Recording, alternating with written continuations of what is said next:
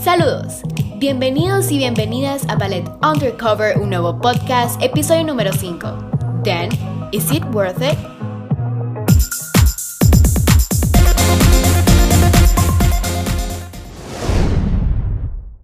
¿Cómo están? Bueno, me presento. Mi nombre es Camila Núñez Garay y me emociona mucho poder compartirles sobre este tema trending en nuestra sociedad, a través de este podcast en el cual vamos a descubrir la historia secreta del ballet, conociendo este bello arte que es único, pero de los menos comprendidos en la cultura a nivel mundial. Aquí hablaré de experiencias personales y datos interesantes para un conocimiento más profundo. ¡Wow! No puedo creerlo que este es el último podcast. Oh, yeah. Hemos hablado de muchos temas importantes y pues este episodio es para recapitular esta larga historia. Pero si no han escuchado mis otros podcasts, pues ¿qué esperan? Los invito a que escuchen todos los episodios y les aseguro que no se van a arrepentir. Empecemos. Bueno, ¿qué significa is it worth it? Me refiero a que si la experiencia vale la pena. Si todos los años de esfuerzo al final contribuyeron en algo, lo explicaré de una forma sencilla, con ventajas y desventajas, para que ustedes puedan sacar sus propias conclusiones.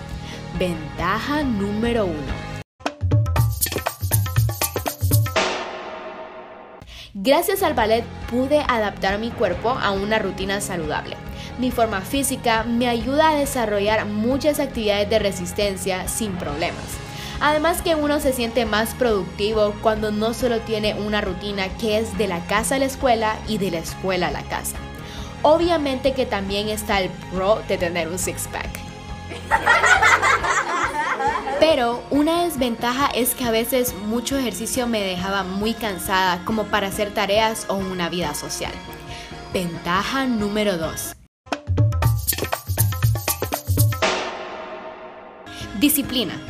Si escucharon mi podcast anterior se pudieron dar cuenta que antes era ñola. Pero por la exigencia en ballet logré aprender a cómo balancear mi tiempo y trabajar bajo presión. Esto me llevaba a esforzarme más y dar el 100%. No trataba de llegar a la perfección, porque la perfección solo Dios. Pero sí soy de las que si hago algo procuro que no sea algo mediocre. ¿Qué desventaja tendríamos? A veces no comprendía hasta qué punto llegar con la disciplina. Ventaja número 3. La concentración. El ballet obliga a la mente a enfocarse en estimular el cerebro. Solo pónganse a pensar en el montón de coreografías que se trabajaban al mismo tiempo. Gracias a esto se podría decir que desarrollé un sentido multitask que créanme que funciona. Les podría decir que sí me distraía, pero cuando era la hora de hacerlo bien, sí le daba con todo.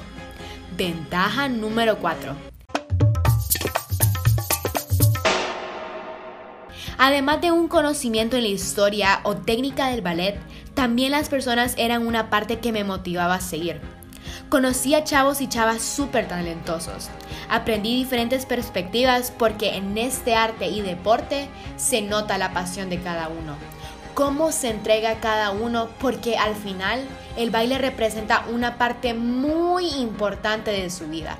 Es un ambiente tan positivo y motivador que, por ejemplo, si yo tenía un montón de tareas, proyectos y exposiciones, para el siguiente día, ellos me recordaban que no estaba sola en esto, porque ellos igual iban a lo mismo. Y algunos logran balancear trabajo y estudios universitarios más la danza al mismo tiempo. Entonces, esto me hacía pensar que si ellos pueden, yo también puedo. En mi caso, el ballet me ayudó a hacer también actividades dentro y fuera de mi escuela. Pude disfrutar de cada momento cuando participaba en actividades ya sea bailando o montando coreografías, inclusive actuando. Estoy consciente que mi aprendizaje en el ballet ha influido para formar mi personalidad. He compartido con mis amigos y familia momentos especiales que quedaron en mi memoria. Y ni hablar de todas las oportunidades que practicar la danza me ha dado y que estoy muy segura que me estará brindando en un futuro si Dios lo permite. Espero que al contarles la historia detrás del ballet, sus mitos versus realidades, la historia detrás del bailarín y mi experiencia, les abra los ojos a este mundo que no todos llegan a conocer y entender. Después de escuchar todas las ventajas y desventajas que a mi punto de vista les he mencionado, ¿ustedes qué creen? ¿Is it worth it, dude? Obvio que por supuesto que sí. Ya para terminar, los dejo con un pensamiento. Yo sé que los van a extrañar. Sigue tu pasión. Prepárate para trabajar duro.